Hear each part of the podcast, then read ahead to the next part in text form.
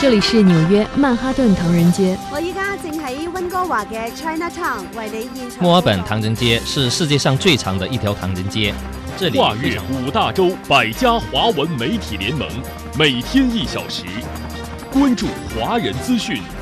聚焦华人热点，品味华人故事，传递华人心声，环球华人，说说咱华人。这儿。您好，听众朋友，欢迎您收听《环球华人》节目，我是主持人张毅。在今天的节目当中，我们将重点关注习近平主席于十二月七号到十号赴沙特利雅得出席首届中国阿拉伯国家峰会、中国海湾阿拉伯国家合作委员会峰会，并对沙特进行国事访问。经贸合作是中阿合作的压舱石，尤其是一带一路倡议实施以来，中阿经贸合作取得显著成果。专家学者带来解读评论，擘画中阿合作新蓝图，推进中阿合作迈上新台阶。节目中，我们还将聚焦一组中国经济热点。下半时段为您带来两岸热点，台商群体发声，布局全球，大陆是重要基地。好，听众朋友，欢迎您持续收听本期《环球华人》节目。关注你身边的话题，这里是环球华人头条关注。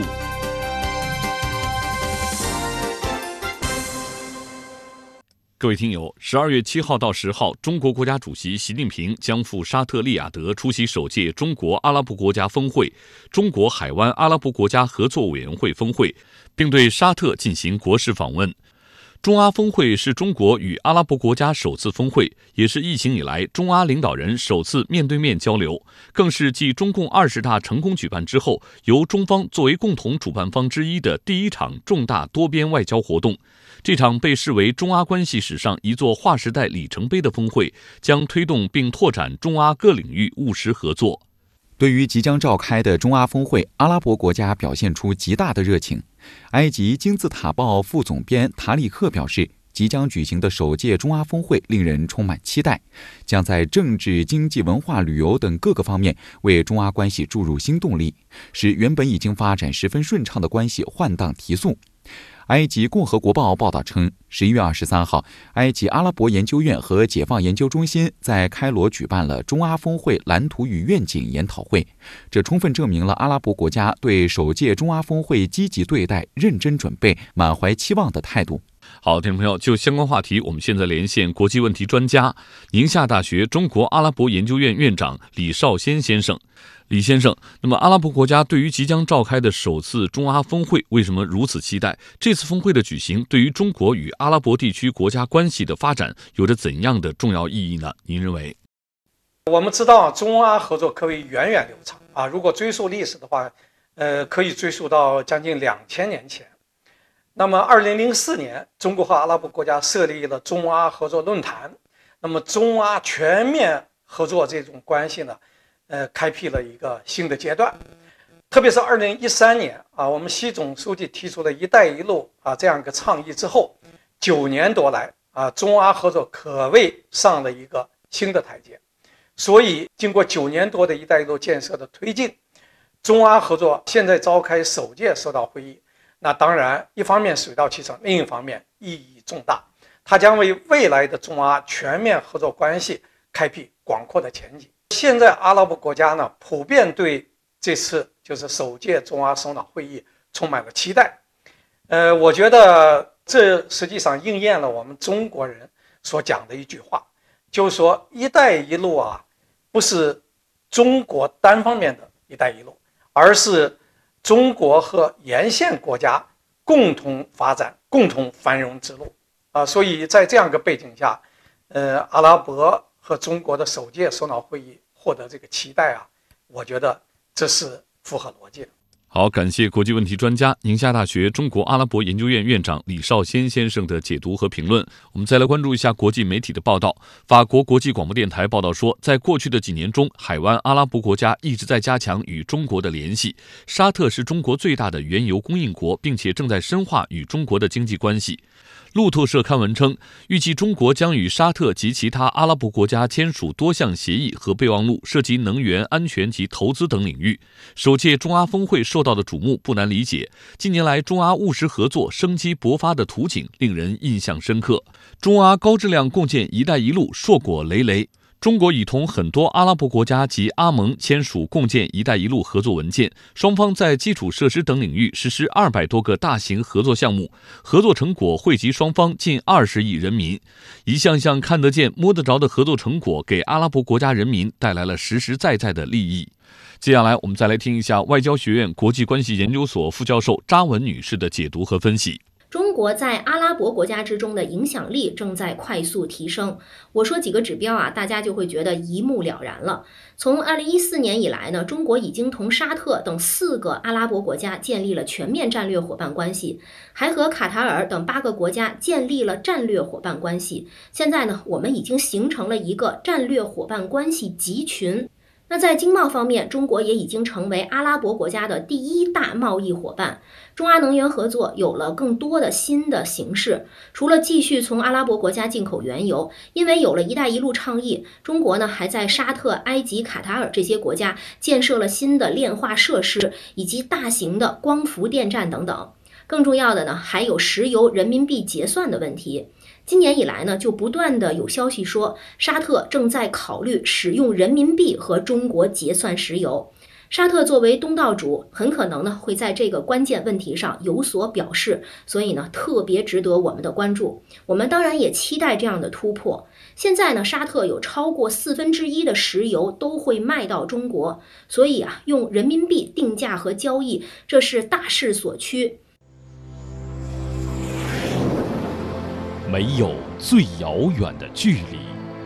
不问梦开始的地方，只有你关心的。从二零一六年开始，春节成为你开心的。妈，我拿到了健康。你用心的。大家好，我是你们的导游小丽，在广袤的东非草原。路过你的全世界，环球华人。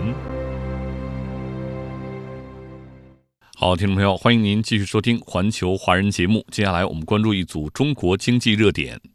最新报告显示，二零二二年 A 股的 IPO 融资额再创历史新高。机构预计，二零二二年全年 A 股将有接近四百只新股，融资额将超过五千六百亿元，比二零二一年全年的五千四百七十八亿元同比增加约百分之三。记者蒋勇报道。会计师事务所普华永道十二月五号发布的报告显示，今年 A 股 IPO 领跑全球，IPO 不论数量还是融资额都超过全球其他各大资本市场。上交所、深交所的 IPO 融资额分别名列全球第一和第二。预计到十二月底，上交所将有接近一百五十只新股发行，融资金额接近三千四百亿元；深交所融资金额接近两千一百亿元；北交所全年融资额接近一百三十亿元。浙江大学国际联合商学院数字经济与金融创新研究中心联席主任研究员庞和林告诉记者，IPO 融资额创新高，表明我国资本市场在支持实体经济发展上取得了显著成效。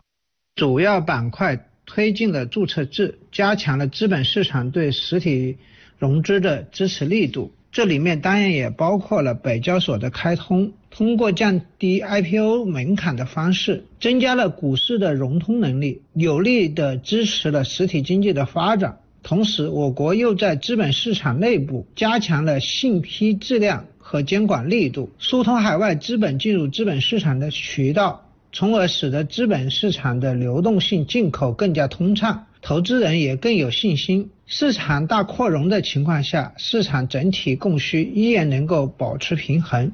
实属不易。从各大板块来看，科创板和创业板成为 A 股 IPO 市场的主力。今年 A 股前十大 IPO 融资额中，七家来自科创板，一家来自创业板。A 股 IPO 企业主要来自工业及材料、信息技术及电信服务、医疗和医药、消费行业。中国人民大学中国资本市场研究院联席院长赵锡军表示，在推动经济转型升级过程中，资本市场在资源配置中起到了很好的风向标作用。尽管总体经济是承压的，但是呢，在经济的这些创新的领域仍然有很多的投入。那我们可以看到，从 IPO 的行业产业的分布来讲，与此相关的这些行业产业比较受欢迎，还受投资者青睐的，资本市场越来越倾向于把资源投向更加具有竞争力、更加具有前瞻性。更加具有潜力的这些行业和产业来进行资源的投入和配置，表明了我们资本市场支持国家的发展战略，能够推动经济的持续的升级换代，推高经济的竞争力。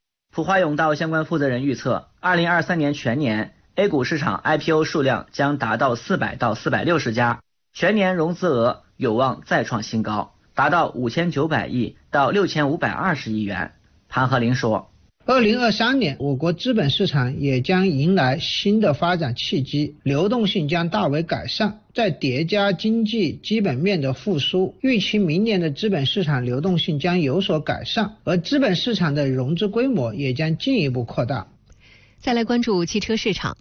根据工信部等四部门之前发布的通知，新能源汽车推广应用财政补贴，也就是通常所说的国补，将在今年十二月三十一号终止。明年没有了国补，新能源汽车是否会涨价？年底前会不会出现买车高峰呢？来听总台记者吕红桥的报道。在河北、吉林等地的一些新能源汽车 4S 店，销售顾问向客户介绍时，会频繁提醒明年国补将会退出。一些品牌的 4S 店已经明确表示，明年各款车型肯定都会涨价。明年国补退坡，咱们新能源车型的话有一定的影响，就是明年买的话肯定是比今年的价格要贵一点，具体涨多少，这个我不敢肯定。来年的话，指定是没有补贴了。新能源所有品牌以及车型都是在涨价的，你得涨小两万吧。按照今年的国补标准，纯电车型每辆车补贴七千二百八十元到一万两千六百元，插电混动车型每辆车补贴四千八百元。乘用车市场信息联席会秘书长崔东树说：“除了这些补贴没有了，成本上涨也会推动新能源车企涨价。”新能源车企业目前来看还是受到成本高企的困扰，尤其在二零二二年锂电池价格的上涨带来了新能源车成本大幅的上涨，所以这种情况下，新能源车企在补贴退出后，大部分车企都处于亏损的状态，会有一个涨价的动力。在二零二三年会有一波小的一个涨价潮，但涨价幅度不会是太高的。为了抓住最后的机会，充分挖掘国补对销量的拉动作用。不少新能源汽车品牌推出了限时保价的促销措施，客户只要在年底前把车预定了，就可以享受补贴。咱们现在可以抓紧这个订车的机会，可以先把车型先确定下来，然后交一笔定金，先把车定下来。不管来年什么时候提啊，咱都可以享受国补的政策。来年的话，这个购置税是国家收的，这个是交定金也是免不了的，所以尽量就今年年底之前就把车提到手，既享受了国补，还享受了免购置税。此外，各家新能源车企还纷纷推出其他优惠举措冲销量，有的品牌直接降价促销，也有一些品牌采用尾款直降、保险补贴、积分奖励、置换福利等方式促销。一些 4S 店表示，目前是购买新能源汽车的最佳时机。现在的话也是可以支持分期，而且咱们这个双十二也是有一个活动的，也可以参加咱们这个直播抽奖。其实现在厂家也是出了很多活动的。现在这个时间段买车的话，也是可以尽最大的努力去减少购车的价格。乘联会初步统计预估，十一月份新能源乘用车厂家批发环比增长约百分之八，同比增长约百分之七十一。不过值得注意的是，在采访中，不少 4S 店表示，在零售端，最近新能源汽车的销量并没有明显提升，库存普遍偏高。崔东树预计，在各种促销举措助推下，年底前可能会出现购车高峰。在一万两千块钱补贴的吸引下，部分消费者会在年前提早购车，同时也有部分消费者会年前提早订车，提前锁定购车的价格。这样的话，国补推出的影响会由企业去承担，不会带来提早购车用户成本的增加。因此，年底肯定会掀起一波购买的高潮跟订车的高潮。环球华人。欢迎您继续收听《环球华人》节目，我们继续聚焦中国经济热点。为推动我国外贸稳中提质发展，银行等金融机构不断创新产品和服务，提升金融服务水平，帮助外贸企业分担风险，助力外贸保稳提质。总台记者夏青报道。河北一家制衣公司今年来自欧洲的订单猛增，但是受疫情影响，企业的流动资金十分紧张，无法购买原材料。企业负责人陈银辉很头疼。当时面临着发工资啊、买原材料啊，都需要付钱，啊，所以资金比较紧。正在发愁的时候，中国银行的一笔信用贷款解了燃眉之急。这是中行为类似外贸企业量身打造的信贷产品。企业具有两年以上进出口历史，并且海关出口金额连续两年大于一百万美元，就可以向中行申请外贸贷款专项信用额度，无需抵质押。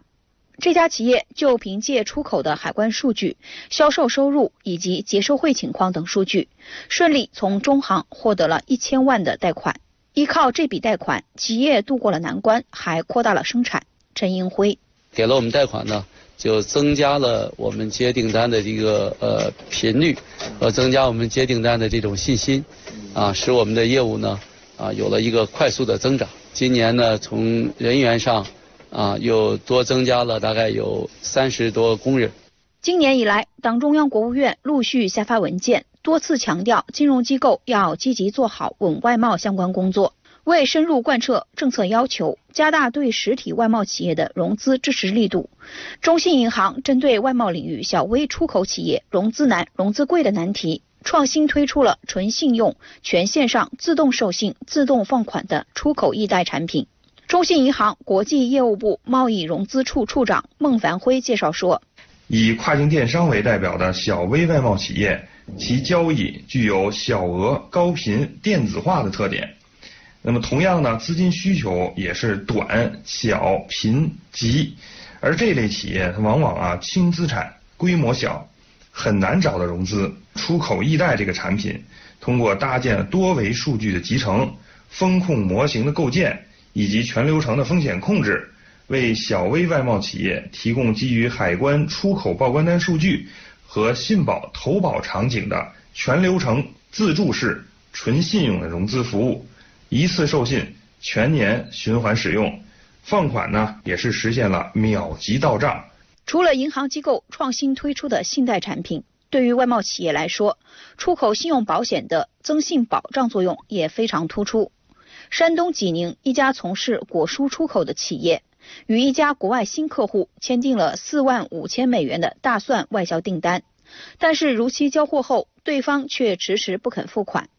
这给本就不宽裕的企业资金流带来了压力。幸运的是，作为外贸企业，企业在中国信保购买了出口信用保险，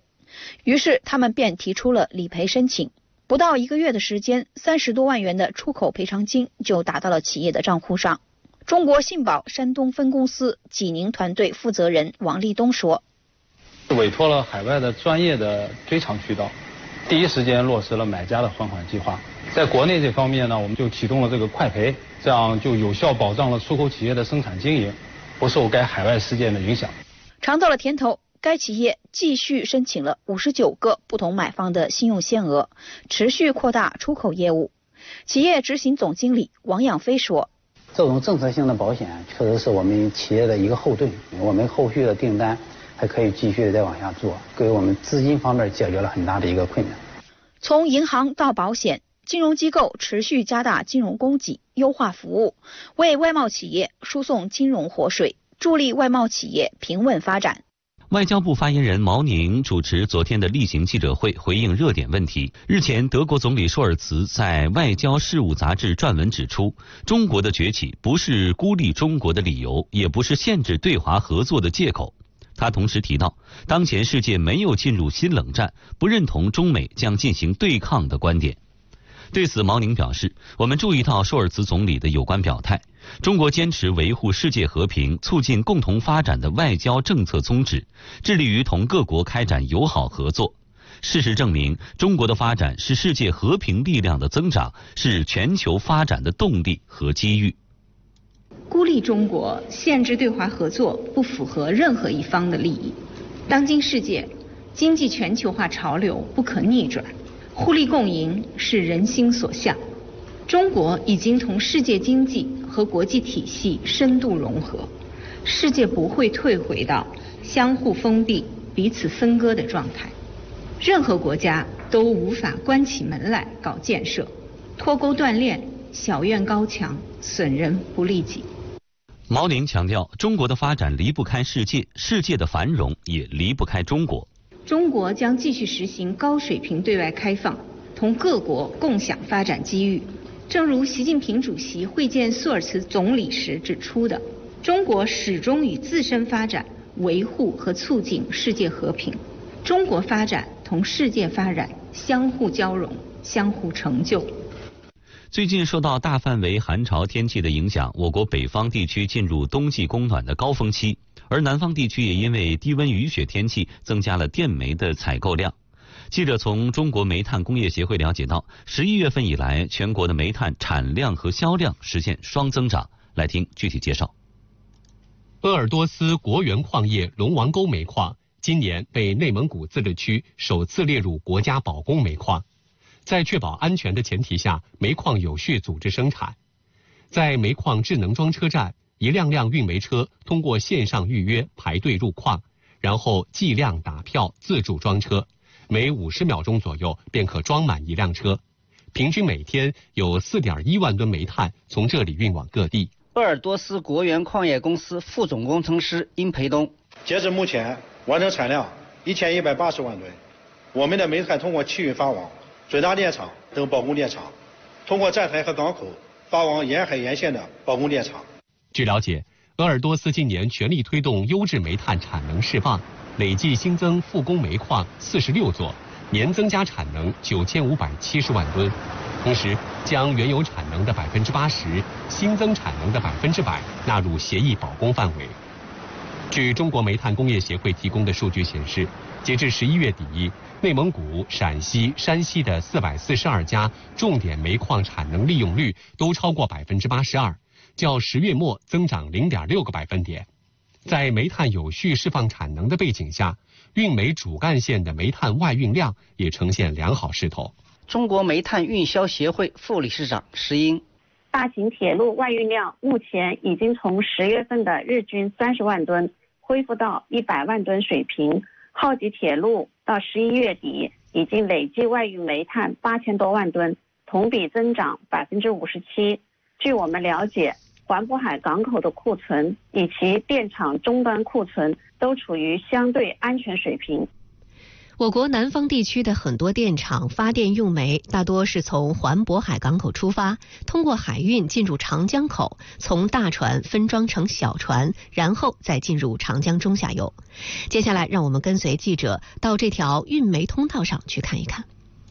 这里是长江泰州段，在江苏省煤炭物流靖江基地的中央控制室。工作人员正在对码头卸船机、堆取料机、装船机等大型装卸设备进行远程调度。由于采用先进的智能化装备，船舶的装载效率提升了百分之二十。为了让运煤船舶随到随泊，减少靠泊等待时间，